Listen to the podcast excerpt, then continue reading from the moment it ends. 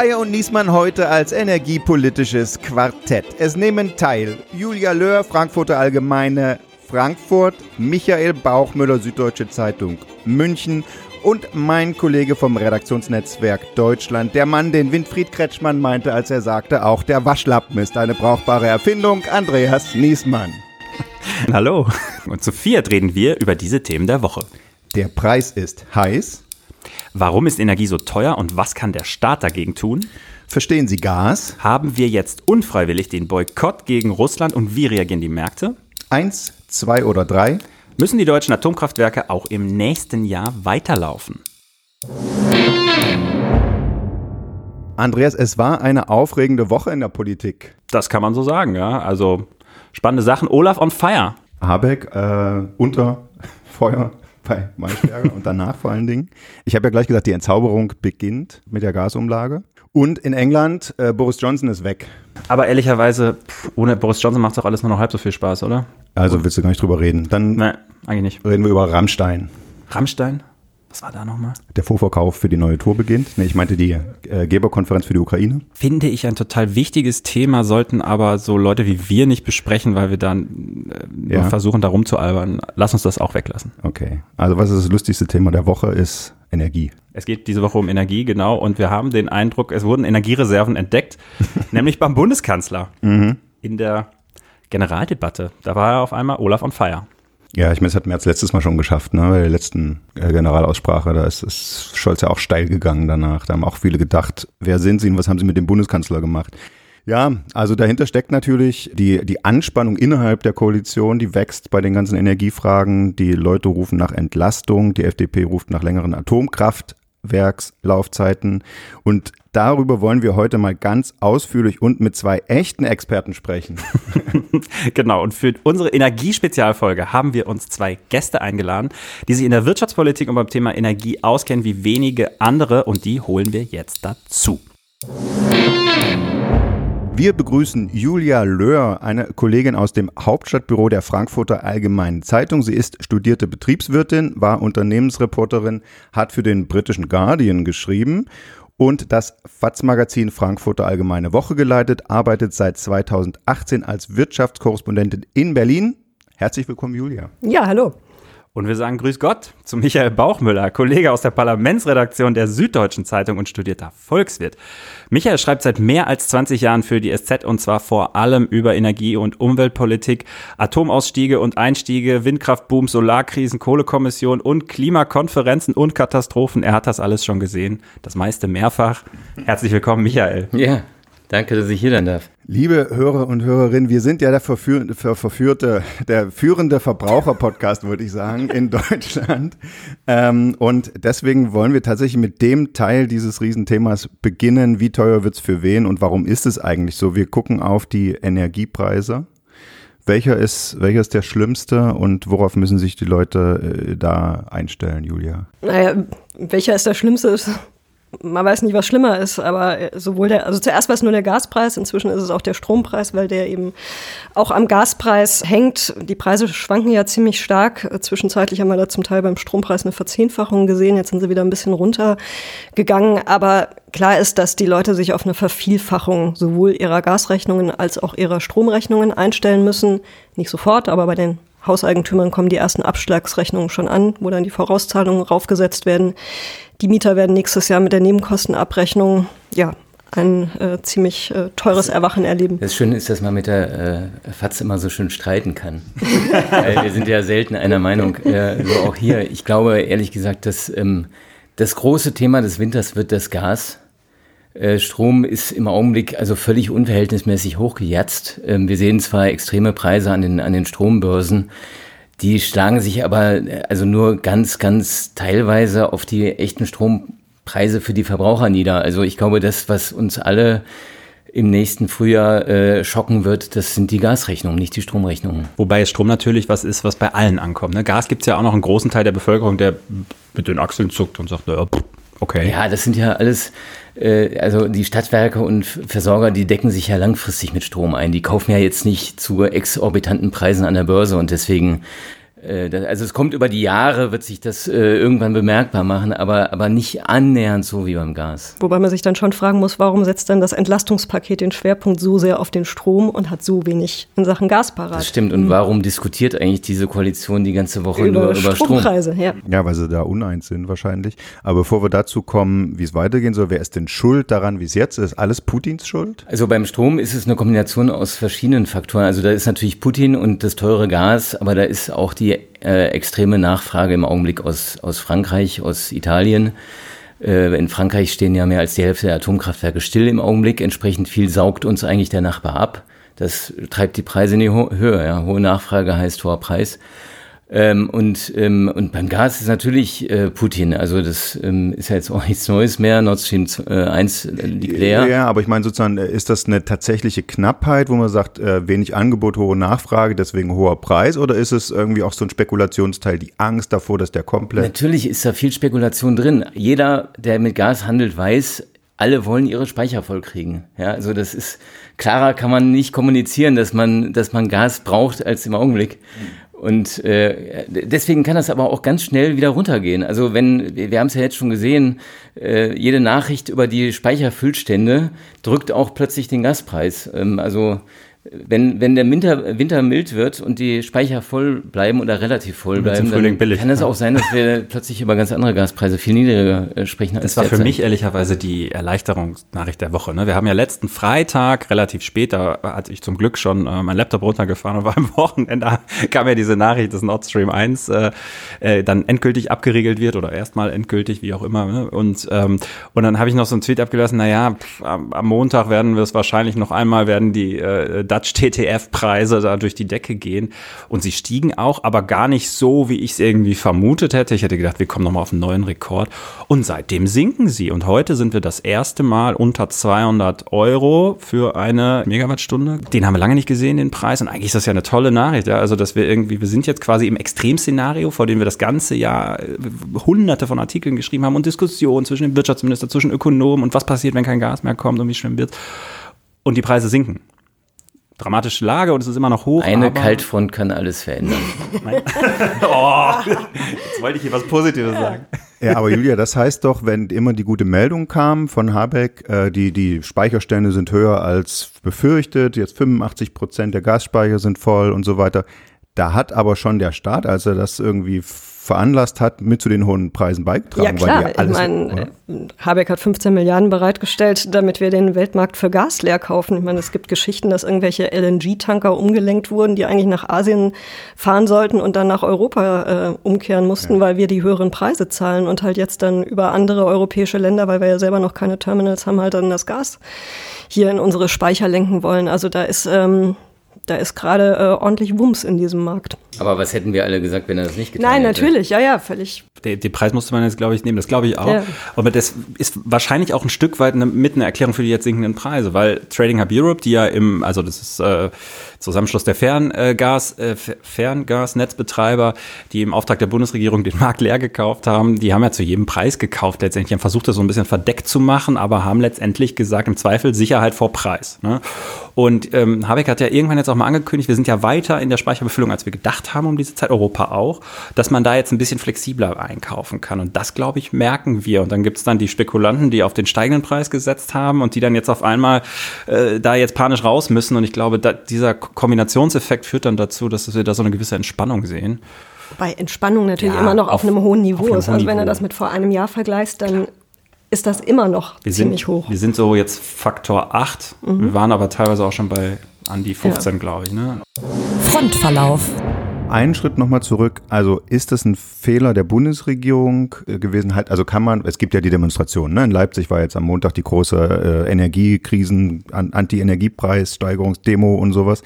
Ähm, kann man der Regierung was vorwerfen und seien es die Sanktionen gegen Russland? Hätte eine andere Regierung, Linke und AfD gemeinsam oder sowas, was in Griechenland ja mal gab, ähm, hätte man einen anderen Kurs fahren können mit, mit, mit, dem andre, mit einem anderen Ergebnis. Äh, sozusagen, also kann man den Demonstranten sagen, okay, ist ein bisschen was dran.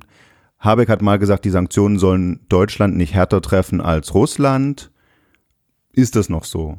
Abgerechnet wird zum Schluss, aber ich glaube, wir sind uns alle einig, dass das der richtige Weg ist und dass das nicht dass es keine Option ist, die Sanktionen gegenüber Russland fallen zu lassen, oder? Man, man hätte einen anderen Weg äh, wählen können, aber man hätte dann nicht mehr in den Spiegel ja. blicken dürfen. Was wäre denn der andere Weg gewesen, dass man, dass man sagt, lass den die Ukraine nehmen? genau, ja. genau. Also letztendlich wäre das die Konsequenz gewesen. Im, im Grunde die, die Einladung zum Beutezug durch Osteuropa und ähm, also da, da müssen wir jetzt tatsächlich durch. Es geht ja auch um, um Prinzipien und Werte und ähm, Natürlich wäre das alles schöner gewesen, hätte man vorher das im Gespräch mit dem Kreml lösen können, aber wer zu Waffen greift, der will das Gespräch nicht. Nee, gut, aber ich, ich frage auch jetzt rein, rein, also Gas ist ja nicht sanktioniert. Gas wird ja von Putin als Teil von so einem Wirtschaftskrieg abgedreht. Das ist ja die, ja, gut, die, also die Antwort auf deine Frage lautet natürlich, wenn der Ex-Mann von Sarah Wagenknecht, der zurzeit offenbar durch Moskau tourt und sich als Kanzler der Exilregierung beschreibt und da wichtige russische Politiker trifft, wenn der jetzt wirklich Bundeskanzler wäre, dann hätte er es mutmaßlich hinbekommen, dass wir dieses Gas weiterkriegen und Deutschland dafür im Umkehrschluss aus der in der EU isoliert, in der Weltgemeinschaft im Westen isoliert und äh, Russland, wie Michael völlig richtig sagt, zum Beutezug äh, über ganz Europa eingeladen. Orban hat einen eigenen Gasdeal abgeschlossen ja. mit, mit Putin. I rest my case. Ja. Orban ist nicht unser Vorbild. Und ehrlich gesagt, diese Woche, wenn ich Sarah Wagenknecht im Bundestag höre, dann kriege ich Gänsehaut. Ja, das fröstelt mich. Öl wird allerdings boykottiert. It's a little bit complicated. Weil ich frage wegen der Spritpreise. Öl wird, äh, also es wird ähm, Öl, was durch, also über Tankschiffe geliefert wird, boykottiert, außer wenn es griechische Räder sind. Aber wie genau der, weil, weil kannst du das erklären? Das, ist eine, das wird eine spannende Sache noch. Ähm, Im Augenblick redet da keiner drüber. Äh, die EU wollte ja eigentlich auch Pipeline-Lieferungen sanktionieren. Das haben dann einige Osteuropäer, auch Orban und Konsorten, verhindert. Äh, und dann hat sich ja Scholz in einer Protokollnotiz dazu bekannt, äh, zum 31.12. die Lieferung über die Druschpa-Pipeline einzustellen. Also es ist im Grunde so eine Art freiwillige Sanktion. Und äh, also die wird natürlich dann auch Spuren hinterlassen auf unsere äh, Diesel- und Benzinversorgung. Da bin ich noch sehr gespannt, wie das tatsächlich am Ende exerziert wird. Auch da ist es so, dass es keine formale Sanktion ist, sondern eher, eher so, ein, so eine freiwillige Sache. Übrigens bei Nord Stream 2 ganz ähnlich. Die Aussetzung der Zertifizierung ist ja nichts, was irgendwie genau. die Europäer gemeinsam beschlossen haben, sondern es ist eigentlich eine unilaterale deutsche Angelegenheit. Und, äh, und das erklärt auch, dass die Bundesregierung da immer wieder unter Druck gerät, das doch vielleicht doch Nord Stream 2 zu eröffnen. Auch wenn das weder ein Problem lösen würde, ähm, noch äh, dem Putin das richtige Signal gäbe. Ja, das wäre Irrsinn. Programmhinweis. Lass uns mal zu dem Punkt kommen, was tut die Bundesregierung jetzt gegen diese Preisexplosion? Es gab dann jetzt am Samstag zu Sonntag, also am Sonntag wurde es vorgestellt, das große Entlastungspaket Nummer drei. Und da sind ja auch einige Sachen drin, die die Energiepreise regulieren sollen. Ja gut, das sind erstmal, was die Energiepreise angeht, große Hoffnungswerte. Also das ist noch nicht wirklich eine Entlastung, von der man da reden kann. Also was quasi handfest ist, sind bestimmte Einmalzahlungen, also dass die Rentner jetzt auch 300 Euro bekommen sollen, wie das jetzt die Arbeitnehmer im September schon bekommen, dass es wieder einen Heizkostenzuschuss gibt für Wohngeldempfänger, 415 Euro und mit jedem Haushaltsmitglied dann noch mehr, dass auch die Studenten eine Einmalzahlung bekommen. Also das ist quasi das, was wir konkret schon mal wissen. Dann ist halt ein großer Block Thema Einkommenssteuer, kalte Progression, dieses ja, schreckliche Wort, aber was quasi heißt, dass man den Steuertarif, also ab wann welche Steuersätze greifen, an die Inflation anpasst, also das anhebt, damit die Leute das mehr hat netto. nichts mit kalter Wohnung zu tun, sondern ist ein Steuerthema. Genau, also da wird relativ viel Geld reinfließen, so ungefähr 10, 11 Milliarden Euro, was dann hoffentlich auch die Arbeitnehmer alle spüren werden. Aber genau, was du eben angesprochen hast, Thema Strompreisbremse, wie es so schön heißt, angelehnt an die Mietpreisbremse, die es ja auch schon mal gab, die ist halt, die auch schon super funktioniert hat. Genau, ist immer schwierig, wenn das Angebot knapp ist und der Staat dann an den Preisen versucht zu drehen. Aber gut, es ist ein beliebtes äh, Instrument vor allem der SPD. Klingt vor allem immer gut. gut. Und wie, wie soll die funktionieren? Ja, ne, das ist jetzt die gute Frage. Also es ähm, soll ja ein sowohl auf europäischer Ebene und wenn die EU das nicht schnell genug hinkriegt, dann nur auf deutscher Ebene einen Strompreis in der Tat Deckel geben, also einen Höchstpreis für die Megawattstunde Strom. Und quasi diejenigen, die relativ günstig Strom produzieren, das sind äh, im Moment auch die Anbieter von Erneuerbaren, also von Ökostrom, aber eben auch Kohlekraftwerke, Atomkraftwerke, deren, also die sollen quasi dann abgeben, was äh, sie also zu viel quasi dann bekommen, weil eben der, der Strompreis sich am Gaspreis orientiert. Und da soll was abgeschöpft werden und äh, eben der Gaspreis nicht mehr den Strompreis so komplett dominieren, wie er das im Moment macht. Also diese, diese Einigung auf Zufallsgewinne Genau, diese abschöpfen hängt direkt mit der Zufallsgewinne. Strompreisbremse Richtig, zusammen. genau. Also vielleicht nochmal einen Schritt zurück. Der, ähm, quasi der, die teuerste Art der Stromerzeugung oder bestimmt den Strompreis. Das sind im Moment die Gaskraftwerke, während eben die Erneuerbaren, die Atomkraftwerke, die Kohlekraftwerke relativ günstig produzieren und dafür relativ viel Geld kriegen. Und das soll abgeschöpft werden und umverteilt werden an die Verbraucher. Aber wie dieser Mechanismus tatsächlich dann jetzt vonstatten geht, wer das eigentlich machen soll, all diese Wenn Details. ich, sind wenn ich Habeck hieße, hätte ich jetzt schlaflose Nächte.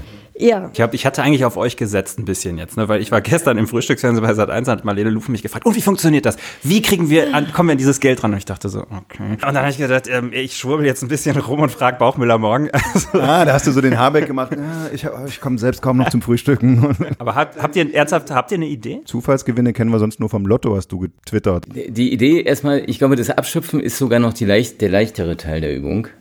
Weil man kann ja sagen, irgendwie 200 Euro je Megawattstunde, das, das ist jetzt mal so das, was man denen zugestehen will. Da machen die immer noch einen guten Schnitt.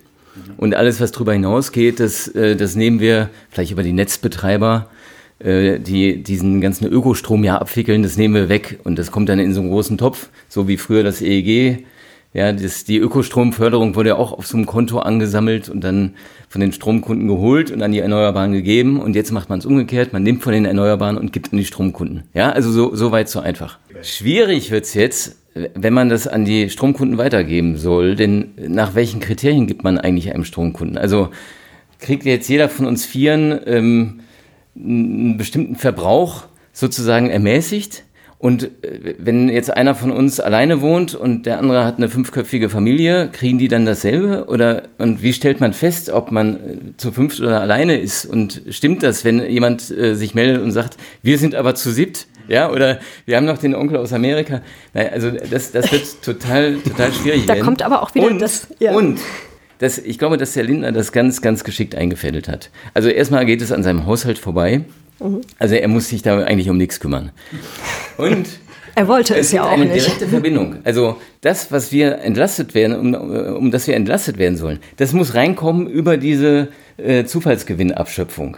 Was ist denn aber eigentlich, wenn jetzt in Frankreich die Atomkraftwerke ans Netz gehen und die Strompreise fallen und statt der zweistelligen Milliardenbeträge kommen da mehr. plötzlich nur noch irgendwie ein paar hundert Millionen zusammen? Dann ist Herr Habeck schuld, dass es die Entlastung nicht gibt. Aber die brauchen wir dann Na ja gut, nicht mehr. dann sind ja auch die Strompreise gefallen. Die braucht man dann nicht mehr, aber äh, also Das wäre jetzt Wie- nicht der wie- schlechteste Fall. wie er das, wie er das im Zweifel kommunizieren will, dass es eben doch nicht zu dieser Entlastung kommt, das, äh, das stelle ich mir sehr, sehr spannend vor. Ich glaube auch, dass dieser, dieser Grundbetrag, den man da, oder Grundbedarf, den man da einmal definieren will, da kriegst du, erstmal kommst du in Teufelsküche, wenn du ihn definierst. Weil sofort ein Reporter nach Mecklenburg-Vorpommern rennt und irgendwie in so einem alten Bauernhof mit 300 Quadratmetern Omi XY ausbuddelt, äh, die aber sagen, ich brauche aber, ich kriege, ich friere hier. Und, ja, und da kommt aber wieder rein, dass eben dieser Strompreisanstieg eben mit Verzögerung erst ankommt. Das heißt, dann, wenn er ankommt, dann ist kein Geld da für die Entlastung möglicherweise. Und also das, das ist ähm, für den Habeck eigentlich eine sehr, sehr ungemütliche Konstellation, ähm, wo, wo er eigentlich nur verlieren kann. Und äh, also er setzt jetzt sehr stark auf die europäische Ebene. Von der Leyen hat ja auch äh, die Woche äh, was angekündigt. Sie wollen sich jetzt zusammensetzen, die Energieminister, und dann gemeinsam was beschließen. Ja, dann kann man zumindest sagen, okay, das ist jetzt ein europäischer Plan. Wenn der nicht aufgeht, ist Brüssel schuld. Ne? Aber leicht wird das alles nicht. Es gibt ja auch radikale Vorschläge, dass man sagt, lass uns den Markt eine Zeit lang aussetzen, also das Merit-Order-Prinzip oder die Gaskraftwerke vom Markt wegnehmen und irgendwie über die Netzbetreiber, jetzt schütteln hier zwei Da Leute. ist, da ist die FAZ, da ist bestimmt die Nein. dafür. Julia, warum ist das, warum ist das Da schlecht? sind wir mal einer Meinung. Ich glaube, das ist einfach, es ist ultra komplex in diesem Jahr. Der Markt hat ja vorher funktioniert. Ja. So, er ist halt jetzt quasi außer Rand und Band und funktioniert nicht. Aber ich glaube nicht, dass man es mit Herumdoktern an diesen Mechanismen löst, sondern man muss es tatsächlich über Entlastungen lösen, um, wir hoffen ja alle, dass es halt nur eine befristete Zeit ist, wo wir dieses Problem haben, um dann eben die Mehrkosten abzufedern. Man kann sogar überlegen, ob nicht diese Zufallsgewinnabschöpfung schon zu weit in den Markt eingreift. Ja. Weil Ja. diese Preise sind natürlich auch ein Anreiz. Also Ja. wenn ich jetzt Geld äh, locker habe und äh, irgendwo noch ein Wind Windrad aufstellen kann, dann würde ich das ja zu den Preisen tun. Aber wenn ich nicht weiß, naja, wie viel wird mir ja. davon genommen, Genau. dann werde ich vielleicht zurückhaltender sein. Das finde ich ein total entscheidendes Argument. Weil das ist halt auch für Habeck jetzt ein riesiges Problem, weil ich meine, wir wollen ja den Ausbau der Erneuerbaren oder Erwin, aber genau das hemmt jetzt quasi die Investitionen in dem Aber Bereich. also sind wir uns einig, das Beste wäre eigentlich, den Steuertopf einmal nochmal ganz weit aufzumachen, zu sagen, wir halten, wir, wir, wir, wir geben Steuergeld zur Entlastung rein und halten am Energiemarkt das jetzt einfach mal durch, weil dieses Price-Setting irgendwann dahin führen wird, wo wir eh hin wollen, nämlich mehr Erneuerbare und der Rest wird rausgedrängt. Wenn wir es auf den Kreis der Leute konzentrieren, die wirklich Hilfe brauchen, wäre ich dabei. Und das Steuersäckel dann öffnen, wenn es tatsächlich nötig ist. Richtig, ja. Mhm. Genau. Aber Steuersäckel öffnen, da hat Christian Lindner seine Hand drauf. Und apropos Christian Lindner, die nächste Rubrik widmen wir der FDP. Das riecht nach Ärger. Ihr habt es schon gesagt, es wurde vor allen Dingen über die Stromerzeugung gestritten in dieser Woche, nicht zuletzt über die Atomkraft. Robert Habeck hatte einen großen Auftritt mit den, einen Überraschungsauftritt, muss man sagen, kurzfristig angesetzten Termin äh, mit den Stromnetzbetreibern. Sehr gut die alle äh, dicke Mappen vor sich hatten, dann kurz sagen durften, was der Stresstest ergeben hat, der zweite, den die Bundesregierung bei ihnen bestellt hat. Und dann hat sehr lange äh, Robert Habeck seine Schlüsse daraus vorgestellt. Ich mache nochmal einen Schritt zurück. Friedrich Merz sagt, da wurde gar nicht das Richtige geprüft, nur die Netz, was hat er gesagt? Stabilität. Stabilität und nicht Versorgung, ne? Oder? Ja. Aber stimmt das überhaupt? Ihr wart alle dabei. Ja, das, äh, ich meine, die Übertragungsnetzbetreiber, um es mal ganz korrekt zu sagen, ähm, die kümmern sich natürlich vor allem um die Sicherheit der Stromnetze und, äh, und die sind immer froh, je mehr Kraftwerke da sind, die sie, genau. die sie betreiben können, desto, desto leichter ist ihr Geschäft letztendlich. Was haben die in dem Stresstest wirklich geprüft? Naja, die haben, haben sich verschiedene Szenarien angeschaut, die in einem Winter auftreten könnten. Winter heißt natürlich in Deutschland immer äh, wenig Sonne und eben auch Tage, in denen dann entweder ganz wenig oder ganz viel Wind ist. Die sogenannte Dunkelflaute. Ja, Dunkelflaute, aber auch ein Sturm, auch ein Sturm ist für die Netze manchmal eine Belastung. Und äh, in solchen Situationen muss man eben dann auch viel Kraftwerke schnell ans Netz fahren können, um, um die Spannung sozusagen und äh, die Schwingung im Netz zu erhalten. Und da, da kommt noch das spezielle Problem dazu, dass wir im Norden mehr Strom haben als im Süden und, äh, und dazwischen leider die Leitungen fehlen, weil äh, gewisse bayerische Ministerpräsidenten die nicht so schnell ausbauen wollten. Und, äh, und das heißt, im Süden stellt sich dieses, diese Problemlage ähm, häufiger und das haben sie eben in Szenarien untersucht mit mehr oder weniger krassen Annahmen und dem Ergebnis, es gibt Stunden, in denen einfach nicht genug Strom am Netz ist. Und nicht nur in Deutschland, sondern Könnte europaweit. es geben. Ne? Ja, ja, also im, im, Worst Case. Ja. Also es wurde schon auch der Strombedarf geprüft, nicht nur die Netzstabilität. In dem Sinne, in dem beides zusammenhängt. Ja, eben genau. Ich, ich habe den Unterschied nie so richtig verstanden mhm. beim März. Also, äh, Na gut, ihm geht es, glaube ich, um das Energieangebot als Ganzes und die Hoffnung, je größer das Angebot ist, desto, desto eher fällt der Preis so. Aber eben jetzt geht es halt um Ausnahmesituationen, in denen halt die Versorgung, also in denen es keine Blackouts geben soll. Ich meine, Merz hat ja auch einen Punkt, ja, weil Atomkraft ist relativ günstig und sie führt eben dazu, dass manche Gaskraftwerke in so in diesen Extremsituationen nicht gebraucht werden. Und wenn die nicht gebraucht die werden, den Preis. die sind halt sehr teuer, dann ist auch der Strompreis etwas, etwas niedriger. Ne? Aber das betrifft eben vor allem die Extremstunden, die wir im Augenblick äh, erleben. Ist, ähm, ist ja im, gar nicht gesagt, dass wir diese Extreme dann auch im Januar und Februar so erleben. Und deswegen wollte Habeck auch diese Prüfung, ob die letztendlich dann am Netz bleiben sollen, erst im Dezember treffen. Jetzt gehen wir mal ans Eingemachte. Also was hat Habeck für Schlüsse rausgezogen? Erste Entscheidung, wir schieben die Entscheidung, ob der Atomausstieg wie geplant am 31.12. kommt, beziehungsweise wir gucken dann nochmal, wie ist die Lage in Frankreich, wie sind die AKWs dort, ähm, was haben wir sonst irgendwie für Probleme, wie sind unsere Gasspeicher etc. und sagen dann, okay, schalten wir die Atomkraftwerke jetzt ab oder lassen wir sie weiterlaufen.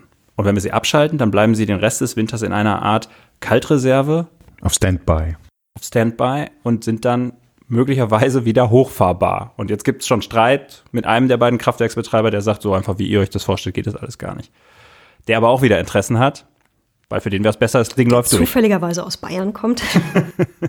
aber wenn wir jetzt mal ans Eingemachte gehen, dann ist ja selbst dieser Streckbetrieb oder die Mini-Laufzeitverlängerung der drei verbliebenen Reaktoren, wenn man sich für alle drei entschiede, ja auch nur ein Tropfen auf den heißen Stein. Also natürlich können die schon in, noch eine Menge Strom produzieren, aber das ist ja ein auslaufendes Ding, dass die Leistung würde immer absinken und so. Das heißt, das heißt, wenn man wirklich was erreichen will, Julia, dann müssen wir nachladen, oder? Genau, dann müsste man neue Brennstäbe beschaffen. Da habt ihr euch verschworen vorher? Nein. Ja, wieso? Das ist da, äh, letztendlich ist das doch in Wahrheit die Debatte, über die wir hier reden. Und Ja, gut, das, das ist halt- auch die Debatte, über die am März und so reden. Weil diese ganze Streckbetrieb-Geschichte und mit der die, die FDP sagt es ja auch ganz offen. Die sagen ja ganz offen, dass das eine nur der Hebel ist, um das andere zu erreichen, nämlich zu sagen, lass uns nochmal Genau, neue FDP Brennstäbe wollte bestellen bis und nachladen. 2024 gerne weiter betreiben. Na gut, ich finde es ja schon interessant in der Debatte. Ich meine, das Land, wegen dem wir das alles machen, nämlich Japan, Fukushima, das ist hat sich jetzt entschieden zu sagen, okay, wir fahren nicht nur unsere Meiler, die wir damals alle abgeschaltet haben, wieder hoch, sondern wir bauen auch neue, weil Atomkraft ist eine vergleichsweise günstige Art, Strom zu erzeugen. Sie ist vergleichsweise, vergleichsweise klimafreundlich. Und wir machen das jetzt wieder und das ist sicher und beherrschbar so. Also dieses, ja, wir haben da in Deutschland natürlich schon, ähm, also gerade die Grünen, äh, eine Geschichte, die es quasi unmöglich macht, diesen Schritt zu gehen und zu sagen, wir machen jetzt den Ausstieg aus dem Ausstieg. Aber die Vehemenz, mit der das gerade quasi propagiert wird, die erstaunt mich schon. Ich muss wirklich sagen, also mich ermüdet eigentlich wenig in meiner journalistischen Arbeit, aber diese Debatte ermüdet mich. Äh, Ich finde schon, also Julia, die Behauptung, die sind sicher und beherrschbar, äh, finde ich schon, finde ich schon ein bisschen schwierig vor dem Hintergrund der Erfahrungen, die wir gemacht haben. Ähm, Und äh, dann, dann ist es ja auch so, dass wir, also es gab einen Konsens in diesem Land, dass man zum 31.12.2022 die letzten Atomkraftwerke abschaltet. Es Und ich- gab ihn. Aber in Umfragen ist er nicht mehr da. Sogar unter aber den Umfrage, grünen Umfragen Anhängern ersetzen, ersetzen keinen Konsens, den alle Fraktionen des Deutschen Bundestages zusammenfassen. Also da müssen wir auch mal Ja, aufpassen, das dass wir da richtig, hier ja. nicht die Dinge vermischen. Wobei, Und, wenn du von äh, allen also- Fraktionen ausgehst, könnte es diesen Konsens ja, je nachdem, wie sich die SPD positioniert, schon geben. Der Konsens war doch von Schwarz-Gelb nur vorgetäuscht. Der Eindruck drängt sich in diesen Tagen auf, aber äh, im Grunde, wenn, man's, wenn man noch einen Schritt zurückgeht, erleben wir ja gerade das, ähm, oder schon seit Jahrzehnten eigentlich, dass da zwei Stromsysteme in Europa nebeneinander stehen, die total unterschiedlich sind. Ja? Also ein, ein äh, stärker erneuerbares System wie in Deutschland, das sehr viel Intelligenz voraussetzt, das Speicher voraussetzt, das also ein kluges Zusammenspiel aus verschiedenen Erzeugungsformen bedingt. Und das französische nukleare Modell, wo einfach diese großen Kraftwerke einfach immer am Netz sind oder sein sollten. Wir erleben ja gerade, dass es nicht immer so funktioniert. Und äh, wo auch nicht viel auszugleichen ist. Beide Systeme zusammen lassen sich aber schwer äh, vereinen. Ja? Also das heißt, wir, natürlich können wir jetzt sagen, wir, wir bestellen neue Brennstäbe. Ach, das war alles Murks mit diesem Konsens. Wir lassen die Atomkraftwerke noch weiter laufen. Aber dann behindern wir eigentlich unseren angestrebten Weg, die Energiewende.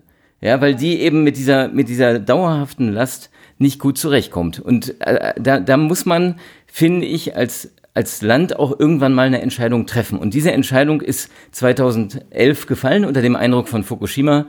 Und äh, also wenn wir die, wenn wir die alle paar Jahre je nach Opportunität aufgeben, dann werden wir immer, immer Probleme haben mit unserer Energieversorgung. Ich meine, wir er erleben gerade, wie in, in der Ukraine, ja, keine 2000 Kilometer entfernt, ein äh, Atomkraftwerk Saporischia im, im Grunde äh, ständig an der, an der Kante zum, zum Kollaps steht, zum, zum Gau. Und wir haben in Frankreich Atomkraftwerke, die ja nicht aus irgendwelchen Gründen gerade stillstehen, sondern weil die einfach alt sind, weil da auch Risse aufgetreten sind. Ja, ich meine, was, was machen wir denn, wenn, äh, wenn wir neue Brennstäbe ordern und dann im März plötzlich rauskommt, oh, da ist, äh, da ist doch ein größeres Problem in Frankreich. Ich meine, dann haben wir doch gleich die nächste Ausstiegsdebatte in, in Deutschland. Ich würde einhaken wollen, nicht nach Opportunität, sondern ich finde schon, dass man gucken muss, wenn sich die Weltlage ändert oder auch unsere Erkenntnislage sich ändert, dass man dann überlegen muss, ist das tatsächlich, funktioniert unser Plan? Und bislang funktioniert er halt nicht. Im ersten Halbjahr ist der Großteil unseres Stromes aus Kohle gekommen. Total klimaschädlich,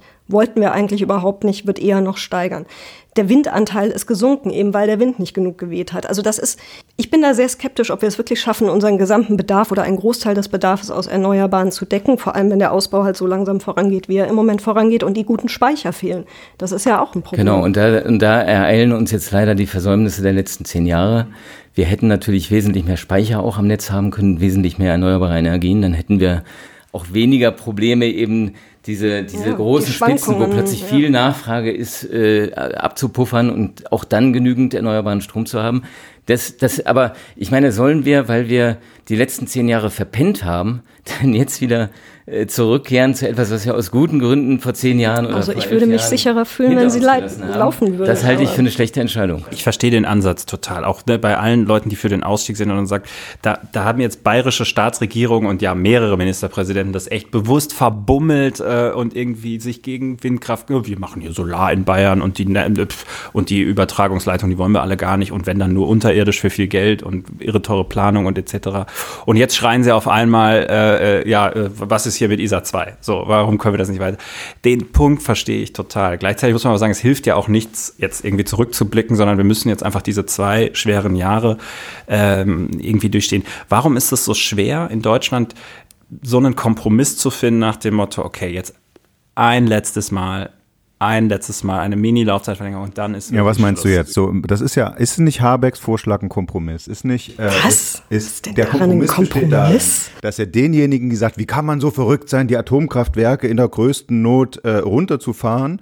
Denen sagt er, mache ich nicht, die bleiben auf Standby und wenn diese größte Not, die ihr ja nur behauptet, eintreten sollte, dann lassen wir noch die Brennstäbe, die drinne sind, auslaufen, dann ist Frühjahr. Ich bin kompromissbereit. Das ist kein Kompromiss. Habeck will am Atomausstieg festhalten mit Rücksicht auf seine Partei und er verkauft es als einen Kompromiss. Ich, ich sage, es kommt genau andersrum. Nämlich im Dezember werden die, wenn die Wahlen in, in, in Niedersachsen vorbei sind und die Grünen Parteitage, dann werden die sagen, okay, sieht doch ein bisschen knapp aus, lass die beiden, also immerhin eins ist er losgeworden, aber lass von den dreien die zwei im Süden laufen, bis die Brennstäbe leer sind. Und dann rufen die Grünen einen Sonderparteitag ein und dann debattieren wir wieder. Das kann genauso kommen und ich glaube auch, dass uns das über diesen Winter bringen würde. Und im nächsten Winter haben wir ein neues Spiel, ja. Also ich meine, es wird ja auch, es wird ja auch zugebaut und es, es auch natürlich die äh, Energielieferungen, die werden uns entspannen an, an einer bestimmten Stelle. Und Andreas, zu deiner Frage, ähm, können, warum können wir darüber nicht einfach mal ganz rational dis diskutieren? Ich bin ein totaler Freund solcher rationaler und pragmatischer Diskussionen. Aber ich meine, wenn man die deutsche Geschichte, die deutsche Atompolitikgeschichte anschaut, War nie rational. Die, die war nie rational. Da haben sich beide Seiten immer in die ideologische Ecke gestellt. Die haben sich äh, gegenseitig belogen und betrogen. Und ich meine, die, die Ängste in der Bevölkerung, die vielleicht gerade in Umfragen untergehen, weil die, die Ängste vor hohen Energierechnungen größer sind, die Ängste sind ja deswegen nicht weg, die, die werden ja bleiben. Und äh, also da kann man auch nicht einfach so drüber hinweggehen. Also deswegen, ich glaube, gerade bei der Atomenergie, mit der Geschichte, die wir in Deutschland haben und den Risiken, die damit verbunden sind, ist, ist diese, ist diese so mal, la- lass uns doch mal jetzt ganz nüchtern drüber diskutieren, das, ist die, das ist vorbei. Es ist ehrlicherweise auch mein Eindruck, auch wenn ich sehe, wie von CDU und FDP da argumentiert wird, weil man ja genau merkt, die versuchen den Hebel reinzukriegen, um es nochmal einmal zurückzudrehen. Das ist es ja auch. Ne? Also Ja, nicht noch einmal zurückzudrehen, das ist ja die Sagen. Also es gibt die Forderung, noch, noch einmal nachbestellen, wie du es Ja, gerade gesagt zurückdrehen, hast. nee, nee, also das ist Sondern in Wirklichkeit ist es doch so, dass die zurück zur Atomkraft wollen. Ganz genau. So, Ja, und das ist ganz das, was, genau. was Michael sagt. Es gibt entweder ein dezentrales äh, System, wo sich der Verbrauch an die Erzeugung anpasst, oder es gibt ein zentrales, wo du immer diese fette Grundlast hast und dann Energie verschwenden musst letzten Endes. Ne, das, kannst du nicht die ganze Zeit immer on-off machen. Und deswegen, und außerdem, es gibt auch sowas wie politische, die haben jetzt eine Legislatur, wo sie irgendwie die Dinger vom Netz kriegen können, damit eben nicht bei, nach der nächsten Wahl das von vorn losgeht. Du musst auch politische äh, Fenster einfach nutzen. Das ist ein klassisches Endgame, was wir hier gerade erleben. Ganz klassisch. Und, und ehrlich, gesagt, ehrlich gesagt, das, hat, das bahnt sich schon seit vielen Monaten an. Weil auch international, ich meine, du nennst jetzt Japan als, als Beispiel, die haben sich neu entschieden. International spielt es aber auch eine Rolle, wie Deutschland sich entscheidet. Und wenn Deutschland aus der Atomenergie aussteigt, tatsächlich das durchzieht, dann gibt es auch eine Reihe von Ländern, die sich fragen, hm, vielleicht machen die es ja doch richtig. Ja? Also die Briten das, bauen ja, auch auch wenn die. FAZ das nicht gerne so, so sehen will. äh, es, es, gibt, es gibt doch Ich Anhaltspunkte, dass man Länder, unter den gegebenen Bedingungen äh, von, von Klimawandel, von nuklearen Risiken Ja, äh, zu dem Schluss kommen könnte, dass ein, dass ein intelligentes System in Zeiten der Digitalisierung vielleicht doch einem analogen System mit nuklearen Risiken überlegen sein könnte. Und, und das, dieses, dieses Endgame steckt eigentlich auch hinter diesem Kampf international. Ich glaube, ich stimme dir zu, die Grünen werden sich das jetzt nicht mehr nehmen lassen. Das wird kommen, aber Nicht nur die gerade Grünen, mit auch Blick die auf den Klimawandel, ja, da bin ich mir nicht so sicher, in, wie ge- geschlossen die SPD da tatsächlich Also bei ist. Scholz, der ja bei euch in der FAZ jetzt war, da hatte ich schon den Eindruck, der hat eigentlich für sich eingebucht, dass die Dinger den Winter über durchlaufen. Aber nur den Winter. Ja, aber Nur den der Winter. ja. Ja gut, aber Habeck tut, Habeck behauptet ja, Ja, also die SPD ist ein bisschen lockerer da an der Stelle. Da spielt der Parteitag der Grünen eine Rolle, wie du schon sagst, Steven. Da spielt die Landtagswahl in Niedersachsen eine Rolle. Ich kann mir auch vorstellen, dass man im Dezember tatsächlich sagt, wir lassen diesen Streckbetrieb zu, bis die Brennelemente eben nichts mehr hergeben. Und, ähm, und dann ist fertig. Aber ich halte auch diesen Neubau, äh, das halte ich auch für ein Mehr, weil zeigt mir wirklich eine, eine Demokratie, wo Wirtschaftsunternehmen AKW bauen, die, die wirst du nicht finden. Oder du wirst es finden, wo ganz viel Staatsgeld reinfließt. Naja, die behaupten immer, wir bauen zu, aber ich will mal die fertigen AKW sehen, die neu ins Netz Na gehen. gut, in UK kannst du sie dir schon angucken, aber mit einer, Einspeisever mit einer Einspeisevergütung zum Get-No, ne? Das muss man ja auch sagen. Und in Finnland äh, äh, ist, hat man auch eine Ich Baukostenexplosion. höre auch Das wird seit 20 Jahren, Finnland hat jetzt ein Endlager, aber noch ist es nicht in Betrieb. Also ja das sind aber auch Schweden immer so viele baut jetzt eins. Also ja, aber wir sind jetzt auch nicht quasi, es ist nicht so, dass die ganze Welt quasi sich von der Atomkraft abwendet und nur in Deutschland wird darüber diskutiert, sie weiter zu nutzen. Ich finde, solange die Süddeutsche und die FAZ sich über die Zukunft der Kernkraft streiten können, ist die Welt auch irgendwie noch in Ordnung. Ist, dann ist noch alles in Ordnung, genau.